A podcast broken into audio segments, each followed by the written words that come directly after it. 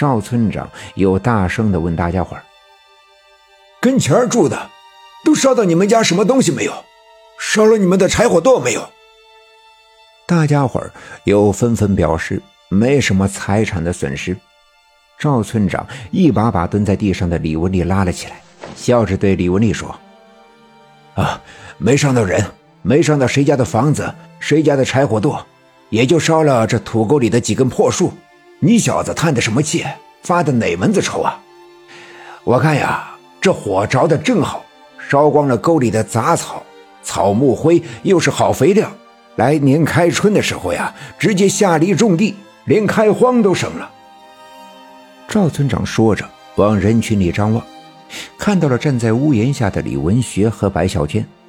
李文学仍旧和往常一样的面无表情，而白小娟却躲在李文学的身后，不敢出声。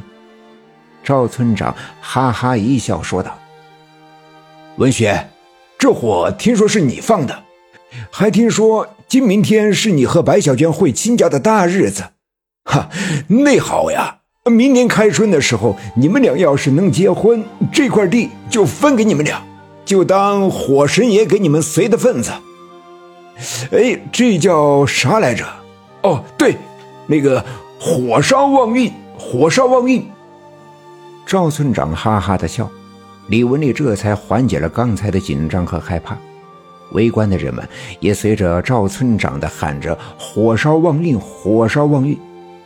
人们心里都在敬佩赵村长，火已烧过，不管怎样也没法挽回，并且烧掉的只是几棵歪七扭八的破杨树和满沟的杂草，还为这挽回不了的事儿愁眉苦脸，岂不是自讨不顺呢？人们纷纷散去，赵村长也嘱咐李文丽别为这事儿着急上火，也别指骂李文学。李文学生来老实，也有心劲儿。若是被训斥一顿，担心他会为此难过。李文丽也只好点头答应。老白看着眼前的一切，心里也有些不好受。不管咋说，李文学去土沟里放了这一把火，惹了这么大的祸，自己的小娟呀也有责任。幸亏赵村长为人大气又和善。没难为李文学和李文丽。折腾了这大半夜，天色已经不早，老白便辞别李文丽，带着媳妇儿和白小娟回了家。安顿好一切，我爸爸是最后回家的。到了家的时候，我奶奶还没睡觉，仍坐在炕上，在灯光里一针一线的缝制那个包裹在旧马鞍上的。金甲蛇皮，见我爸爸回来了，便问道：“哪儿着火了？是李文丽家吗？”我爸爸拎着火炉上做的烧水的铁壶，往洗脸盆里倒了点温热的水，脱下满是黑灰的外衣，在水盆里稀里哗啦的洗了洗脸，抬头说道：“啊，是李文丽家后面的那个土沟着火了，没伤到人，也没烧到房子啥的，是李文学放的火。”李文学放的。我奶奶缝好了最后一针，用牙齿把棉线咬断，抬头问道：“我爸爸用毛巾擦干了脸上的水，说：‘那刘玉梅给李文学和白小娟保媒，今天小年，李文丽请白小娟一家吃饭，可吃了一半就发现李文学和白小娟没了，就四外的找，结果发现的时候呀。’”这李文学弄了一些干树枝点着了。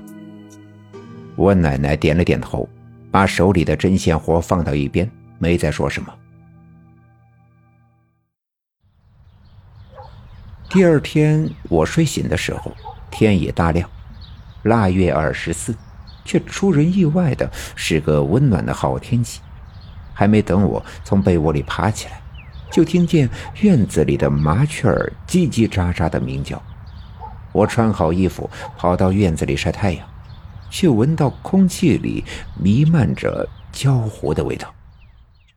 刘家镇不大，昨晚的火灾也不小。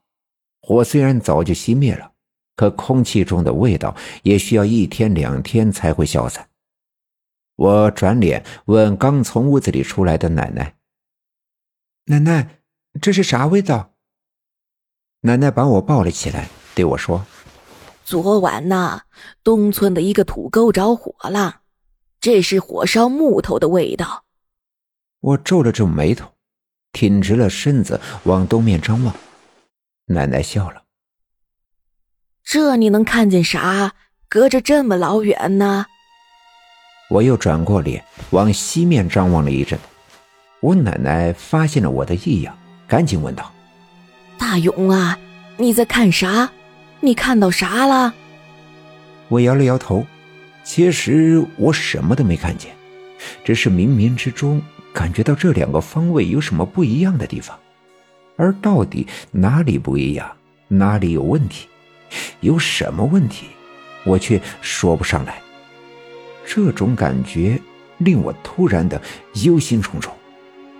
我抬头对奶奶说：“我也不知道，就是觉得不太对劲，好像东边有人在喊我，西边也有，但又好像没有，反正我也说不清楚。”奶奶不再逼问，把我放在地上，嘱咐我在院子里玩，不要到院子外面乱跑。便转身回外屋帮妈妈去做早饭了。我还在琢磨刚才那阵说不清的感觉，突然，我听见有人喊我。